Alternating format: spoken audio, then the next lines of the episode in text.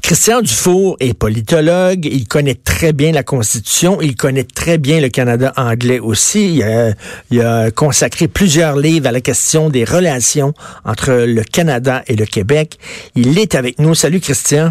Bonjour Richard. Bonjour. Écoute, toi là, qu'est-ce que tu penses de ça, le retour des partitionnistes, des villes qui ne veulent pas appliquer une loi qui vraisemblablement va être adoptée euh, démocratiquement? T'en penses quoi? C'est le retour de la partition? Wow. Ce que, j'en pense, c'est qu'on est dans un état de droit. Hein, on nous en parle euh, souvent. Euh, si le gouvernement Legault réussit à faire adopter sa loi sur la laïcité, il va de soi que les responsables des organismes publics au Québec euh, doivent faire adopter la loi. Que les citoyens des individus euh, qui se rebellent, qui veulent faire du trouble, ça c'est dans la nature des hmm. choses. Mais euh, ça serait euh, absolument honteux, et je l'ai discuté à le croire d'ailleurs, que des responsables publics, tu comprends-tu des gens là qui représentent pas juste leur petit personnage à eux, leur petite opinion à eux là, c'est qui ont des jobs bien payés, hmm. prestigieux pour diriger les commissions scolaires, euh, des municipalités, que n'appuie pas la loi. J'ai de la difficulté à, croire à ça. Mais ça peut arriver là, mais ben, ben, ben, je, suis pas rendu là, moi. Je on, se, on, se, demande, Christian, après ça, ça va être quoi, la loi 101 qui va être appliquée de, selon, selon les bons vouloirs de certains maires? Après ça, ça va être quoi, la loi sur le pot? Nous autres, on n'en veut pas de pot dans notre ville. Ben, ça s'est dit, si on l'a entendu. moi, là, je suis peut-être euh, peut-être un peu trop placide, là, mais j'ai de la difficulté à croire à ça. Je veux dire, bon, qu'il y a des gens qui fassent référence à ça, qui fassent euh, des menaces, mais la plupart des responsables publics, euh, par définition, sont plus responsables. Mais tu penses que, quoi? Tu penses que c'est ils font rien que se péter les bretelles? Parce qu'il y a l'association des municipalités de banlieue qui le dit, là, qu'ils vont pas appliquer cette loi-là. Oui, mais écoute, c'est un, ça fait quelques jours que la loi a été adoptée. Ah le chroniqueur Andrew Coyne là, de National Post, qui est en principe quelqu'un de sérieux, là, bon, qui a écrit un article en fait dévastateur, euh, qui fulmine contre le gouvernement Legault, puis qui demande au gouvernement fédéral de désavouer la loi, euh, la, future loi de François Legault sur la laïcité. De la part d'Andrew Coyne, il fallait tomber en bas de ma chaise, parce que quiconque connaît un temps soit peu la Constitution canadienne, c'est bien que le pouvoir de désaveu, ça n'existe plus c'est ton banc des études, tu peux pas l'utiliser. Ah non. Donc, je te donne ça comme exemple pour montrer à quel point, dans un premier temps, il y a des gens qui ont tendance à s'énerver beaucoup, mais quand la poussière va être retombée, puis que la loi va être là. Tu sais, une loi dans notre système, ça a une force, là. Hmm. Ça a une force, la loi. Là, la loi n'est pas encore loi. Donc, c'est pour ça que moi, je m'énerve pas encore. Cela dit, lorsque le projet de loi va être euh, discuté en commission parlementaire à Québec, on va se poser la question, ça va être quoi les sanctions si on respecte pas la loi? Actuellement, il semble pas en avoir. Hmm. On prend pour acquis que la loi, les gens vont être responsables puis vont l'appliquer. La question va se poser, s'il y a des maires, s'il y a vraiment des organismes publics qui dérapent, à ce moment-là, moi, je serais implacable. Parce que je le rappelle, là, c'est des gens qui ont une responsabilité publique. C'est pas des individus. Moi, je fais une grosse différence entre des individus puis des responsables d'organismes publics dont la job, c'est de faire euh, respecter quand même les institutions. Mais, je suis pas rendu là, moi, je t'avoue, je suis pas rendu là. Puis, je trouve qu'il faut pas attacher trop d'importance à ça dans un premier temps, parce que ça, ça, ça enflamme le débat. Et ça, ça frappe l'imaginaire des Canadiens anglais qu'on utilise la clause dérogatoire. On veut se soustraire au texte sacré qu'est la charte de Trudeau-Père. Mais écoute, rappelle-moi, c'est toi l'expert en Constitution. Il y a plusieurs autres provinces, j'imagine, qui ont déjà utilisé la clause dérogatoire, non? Oui, euh, récemment d'ailleurs, euh, l'Ontario, hein, le premier ministre Doug Ford. Ben, il y a deux choses là-dedans. D'abord, tu dis ça choque les Canadiens anglais. Euh, ça choque l'intelligentsia canadienne-anglaise. Les élites canadiennes. Mais lorsque tu vas lire l'article d'Andrew Coyne dans le National Post dont je viens de te parler, là, quand tu regardes les commentaires après l'article, tu réalises qu'il y a une partie importante des Canadiens anglais qui sont d'accord avec le Québec. Ah oui? Ben, oui, va voir ça. Le monde ordinaire, là, oui. Il y a bien des gens qui trouvent, ben, c'est pas si fou que ça qu'on fasse ça au Québec. faut faire une grosse distinction là-dessus. C'est clair que dans le reste du Canada, là, pour toute une gang plus élite, c'est comme une religion, la charte des droits, ah, ben euh, les droits religieux. Mais le vrai monde, là, euh, est, pas unanime à ce point-là. Et quelque part, les Québécois disent tout haut ce qu'une partie des Canadiens anglais pensent tout bas. Ça, ça, ça, c'est un, premier élément qui est, qui est important, je, je trouve. C'est pas le Canada anglais, hmm. c'est le Canada officiel. C'est celui qui, qui qui, qui, qui s'affirme euh, euh, comme tel là-dessus. Cela dit, c'est pas le Canada anglais qui va décider de, de, de, ce qui se passe au Québec, quand même. Parce que la, la charte, la charte des droits, effectivement, c'est un peu comme la Constitution aux États-Unis. C'est devenu avec le temps un texte sacré. Euh, sauf que la Constitution, euh, veut dire, on, a, on, a, on a écrit la Constitution et après ça, on a construit un pays autour de la Constitution. La charte est devenue beaucoup plus tard. Est venue oui, oui, mais moi, je fais une grosse différence, Richard. C'est que la Constitution américaine, ça remonte quand même au 18e siècle. C'est vrai que c'est sacré. La charte de Trudeau, ça remonte à 1982. Ben oui. Puis dans la charte de Trudeau, il y a quelque chose qui s'appelle la clause dérogatoire. Ça fait partie de la charte de Trudeau, puis il n'y aurait pas de charte de Trudeau, ça n'existerait pas la charte de Trudeau s'il n'y avait pas la clause dérogatoire. Puis le problème, c'est pas la charte. C'est pas ça le problème, c'est l'interprétation très spécifique qu'en a fait la Cour suprême. La charte, dès l'article 1 de la charte, on rappelle le bon sens que les droits qui sont conférés par la charte peuvent être restreints euh, dans la mesure où il y a une règle de droit qui se justifie dans une société libre et démocratique, une règle raisonnable. Il n'y a pas de droits qui sont absolus. C'est absurde. Il n'y a aucun droit qui est absolu. Euh, prends, prends, par exemple, quand on interdit la discrimination en fonction de l'âge. Bon, est-ce que tu vas permettre à quelqu'un de 88 ans de conduire un Boeing 747? non, non, non, mais je pense que ben tout, tous les droits qu'on comportent des limitations. Donc, le problème, c'est pas le texte de la Charte des droits, c'est l'interprétation qu'on a faite de la Cour suprême, qui est une interprétation abusive, parce que la Cour suprême ne permet aucune intervention. Dans les faits, là, faut être lucide, là, euh, actuellement, là, si tu te fies à l'interprétation de la Cour suprême, le gouvernement du Québec ne peut rien faire en matière de, de, de signes religieux, mmh. y compris le, le, strict consensus Bouchard-Taylor. Pourquoi les libéraux de Philippe Couillard ont, ont, jamais voulu mettre en œuvre le consensus euh, Bouchard-Taylor? Parce qu'ils savaient que c'était même ça, c'était inconstitutionnel. Donc, c'est pour ça que la clause dérogatoire, moi, j'ai beaucoup défendu ça. Je trouve que le gouvernement Legault a bien fait de le faire. Ça fait partie de la Constitution. C'est une façon d'affirmer le pouvoir québécois puis d'envoyer un message à la Cour suprême en disant, ben, écoutez, c'est bien beau votre interprétation, là, mais il y aurait peut-être moyen que vous teniez compte du fait qu'au Canada, il y a quelque chose qui s'appelle le Québec, puis qu'il y a une approche différente du reste du Canada, mais une approche qui se défend. Est-ce que est-ce que Justin Trudeau va oser ben il peut pas il peut pas euh, euh, combattre cette loi-là devant les tribunaux parce que là il y a la clause dérogatoire mais il peut quand même se, je sais pas s'en remettre à la commission euh, des droits de la personne internationale à l'ONU etc. Est-ce qu'il va l'attaquer de front selon toi cette loi-là? Écoute, pour Justin Trudeau, hein, ça va pas tellement bien. Hein? Il y a bien ben d'autres problèmes que ça. Là. Je veux ben dire, avec oui. SNC Lavalais, il y a une perte de crédibilité qui est fascinante du personnage de Justin Trudeau. Moi, j'ai l'impression qu'il y a une partie importante des Canadiens qui, qui respectent plus Justin Trudeau. Le fait qu'il n'a pas été capable de mettre euh, Mme Wilson-Raybould, l'ancienne ministre de la Justice, dehors, dès que celle-ci a dit qu'elle n'avait pas confiance au premier ministre. C'est surréaliste, Richard. Ben oui. Euh, euh, Jean Chrétien, hein, dans une entrevue qu'il a donnée au Salon du Livre récemment, en référence à ça, il a dit, moi, ça sera réglé en deux jours. Parce que, tu sais, euh, quand Mme Wilson-Raybould a dit, moi, j'ai pas confiance au premier ministre, là, normalement, un premier ministre, là, normalement constitué, là, aurait dû lui dire, écoutez, madame, en tout respect, on va rester bons amis, mais vous pouvez pas rester dans le caucus. Vous me faites pas confiance. Donc là, il l'a pas mis dehors, il l'a pas mis dehors, il l'a pas mis dehors. Ça a l'air qu'il va la mettre dehors cette semaine, mais c'est trop tard. Non, c'est pas lui, Richard, qui va la mettre dehors, c'est le caucus. OK. C'est le caucus. Euh. Moi, là-dessus, j'en reviens pas à quel point il y a per... moi, mes yeux, parce que je parlais pas pour les autres, là, mais moi, je vois pas, euh, je vois plus Trudeau de la même façon. Je me disais, hey, là, là c'est quand même gros, là, d'accepter n'importe quoi, qu'on te crache dessus, qu'on, qu'on, écoute, il y a un manque de respect tellement profond. Pour... Donc, pour revenir à notre point, là, là, là, je parle même pas de la taxe carbone, hein, qui vient de sortir il y a deux jours.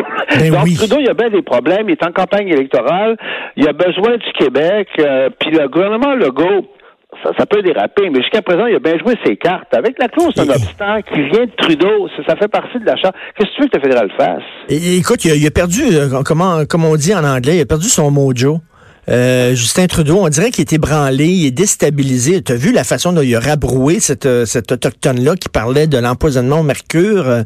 Euh, il, il, a ri d'elle en disant ah, merci beaucoup d'avoir donné de l'argent au Parti libéral et tout ça. Écoute, on le reconnaît plus.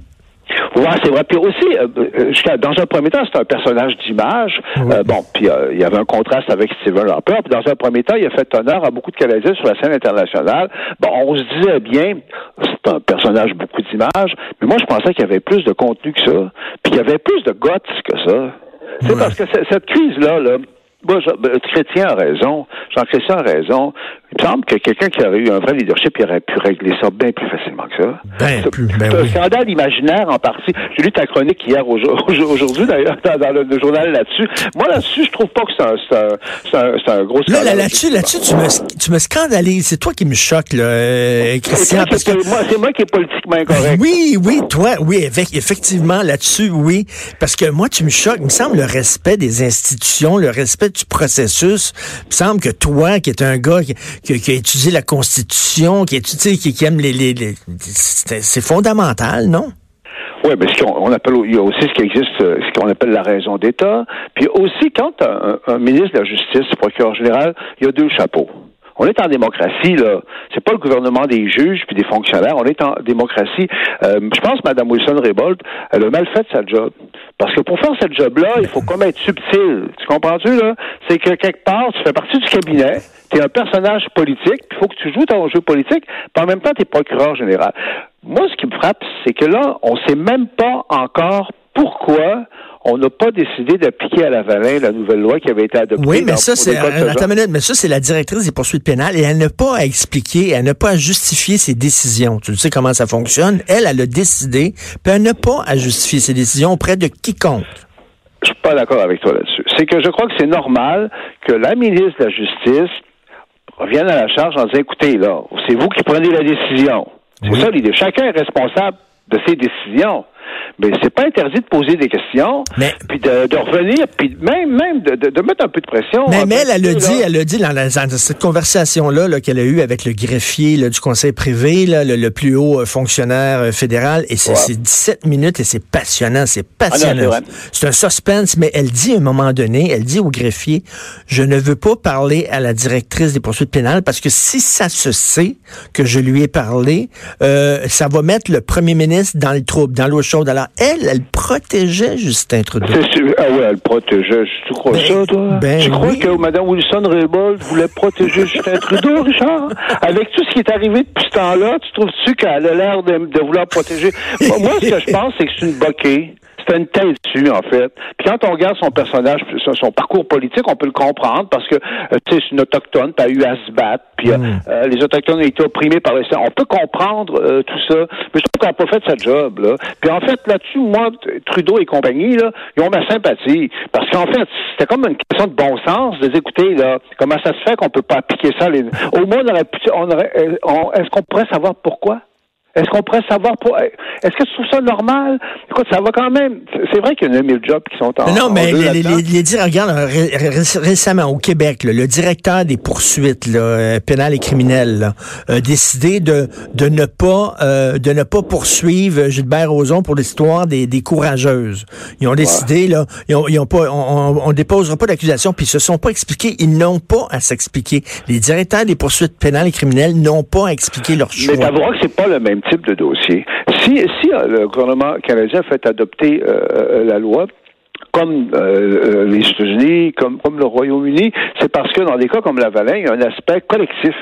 Il y a un aspect qu'il y a des euh, travailleurs qui sont pas responsables, en, en fait, euh, des malhonnêtetés de leurs dirigeants qui vont payer le prix. Dans le cas de Roson, c'est pas la même chose, je, je trouve. C'est que c'est ça l'idée, c'est que euh, l'erreur au fond, ça a été de nommer Mme Wilson-Raybould comme procureur général. D'ailleurs, Le écoute, ministre- écoute, en passant, anecdote, on placote, là. Tu sais, quand il y a une dame, là, que, qu'elle a eu sa, sa cérémonie, là, elle était reçue citoyenne canadienne. Ouais, avec le niqab, là, Avec le niqab. Elle a, elle a- elle a refusé d'enlever son voile, puis elle a été nommée citoyenne canadienne, euh, puis bon, la grosse, euh, la, la célébra- la célébration cérémonique, etc. Et là, tu sais qu'il y, a- il y a une ministre qui l'avait appelée pour la féliciter la félicité d'avoir gardé son niqab et de ne pas l'avoir enlevé. Moi, ça m'avait énormément choqué, avec raison, puis ça avait choqué beaucoup de gens. Ben, sais-tu, c'est qui la ministre qui l'avait appelée? C'était Wilson Raybould. C'était Bon, elle. bon, Alors bon, qu'elle était ministre de la Justice, elle a appelé cette femme-là pour la féliciter. Oui, bon, tu as raison, et ça démontre que c'est quelqu'un d'un peu particulier. Oui. Et je dirais que tout ce qui est arrivé depuis ce temps-là, puis ce qui est arrivé vendredi, là, on a on a appris, franchement, qu'elle a fait quelque chose de bas, de cheap, d'indigne. Elle a enregistré à son insu, une conversation qu'elle a eue avec le greffier. Écoute, je dirais que juste ça, ça démontre qu'elle n'était pas apte à être ministre de la Justice et procureur général, parce que depuis ce temps-là, depuis, depuis que Trudeau a eu la sottise de la laisser au Conseil des, euh, dans le caucus de son parti, elle varge à coups de hache contre les libéraux. Je trouve qu'elle manque de jugement, cette femme-là, puis manipulateur. Moi, moi Est-ce que tu penses que c'est la, la, la grenouille qui se prend aussi grosse que le bœuf? Oui, il faut dire une chose, c'est que si tu es un peu manipulateur, puis tu réalises que la personne sur laquelle tu tapes, euh, plus tu tapes, plus euh, elle te sourit, ben, tu continues à taper, tu continues à taper. Ça a été très rentable pour elle jusqu'à présent. Et je le rappelle, c'est Jean Chrétien qui avait raison. Dès que Mme Mousson-Rébol a dit je fais pas confiance au premier ministre, il y aurait eu moyen de faire ça très gentiment d'ailleurs, de dire on va rester bons amis, Mme Mousson-Rébol, mais vous comprendrez, peux pas rester dans mon caucus, j'ai pas confiance en moi. Tout le monde aurait compris ça. Écoute, euh, je, je, veux revenir à la charte euh, une minute avant, avant de, de se quitter. J'ai toujours eu l'impression que le Canada était comme jaloux de la Constitution américaine, tu sais, qui est reconnue comme un texte fondateur d'un pays, puis que nous autres, on n'avait pas de texte fondateur du Canada. Puis on l'a trouvé en 82 avec la Charte des droits. Et là, on s'est dit, tiens, voilà notre texte fondateur à nous. Est-ce que tu trouves que... Je, pense que tu vrai dans ce que tu dis. Je pense que le Canada, si on le compare aux États-Unis, c'est pas un vrai pays. C'est un, oui. un, pays un peu bricolé, là, avec les francophones, les anglophones, les autochtones. Bon. Donc, euh, puis aussi, on n'a pas totalement rompu avec la mère patrie britannique. Hein, on a encore la reine. Donc, c'est vrai qu'au fond, il y a comme un processus d'américanisation du Canada. Oui. Hein, qui est très profond, en, en définitive. Et la Constitution de 82 a pris en partie au Canada anglais, par moments un aspect un peu sacré. Hein? Euh, donc, euh, comme le système de santé d'ailleurs, euh, qui, est, qui, qui, qui, est un peu changeant. Mais je le rappelle, c'est pas la charte des droits qui est le problème, c'est l'interprétation. Oui, mais, mais la, la charte, j'ai l'impression que le Canada, c'est comme une pratique qui manquait de théorie. Habituellement, la théorie précède la pratique. Et là, on avait une pratique qui, qui fonctionnait bien, mais on manquait de texte théorique. Et là, on le trouvait en 82. Oui, aussi, il y a une idéologie qui s'est développée à, oui, à partir oui. de ça. C'est comme s'il y a un nouveau Canada. Moi, j'appelle ça la mutation de 1982. C'est qu'il y a un nouveau Canada qui a pris son envol. Mais désolé, le Canada, ça n'a pas commencé en 1982. Ça n'a même pas commencé en 1867. Ça a commencé en 1608 à Québec, quand Champlain a fondé Québec. Parce que moi, je reviens tout le temps avec ça. J'écris un livre là-dessus où je C'est que les premiers Canadiens, c'est les Québécois. Hein, les, les, le peuple fondateur au Canada, c'est les premiers qui, pendant 200 ans, se sont appelés Canadiens puis ont été appelés Canadiens oui. par les autres, c'est les Québécois. Donc, on n'a pas de leçon à recevoir de, de, de, de, de zélotes, de fanatiques dans le reste du Canada, comme Andrew Coyne. Andrew Coyne dans le National Post, c'est quelqu'un d'important, Richard. Hey, il est allé jusqu'à dire qu'il faudrait que le fédéral désavoue la loi. Tu vois à quel point certaines élites mmh. perdent les pédales. Ils perdent les pédales. Mais le monde ordinaire, moi, je fais confiance au monde ordinaire, y compris au Canada anglais. Je dis pas que tout le monde appuie le Québec, mais c'est beaucoup plus nuancé. C'est pas vrai que tout le reste du Canada trouve ça épouvantable. Il y a un côté modéré dans le projet de François Legault, à sa face même, puis il y a beaucoup de Canadiens anglais qui sont assez intelligents pour s'en rendre compte. Ben, tu me rends de bonne humeur aujourd'hui. Merci, bon, Christian. Bon, bon, bon, ben, ça me fait plaisir. Toujours un plaisir de parler avec toi. Merci, Christian. Oui. Christian Dufour, politologue. On s'en va tout de suite à la pause. Vous écoutez Politiquement Incorrect.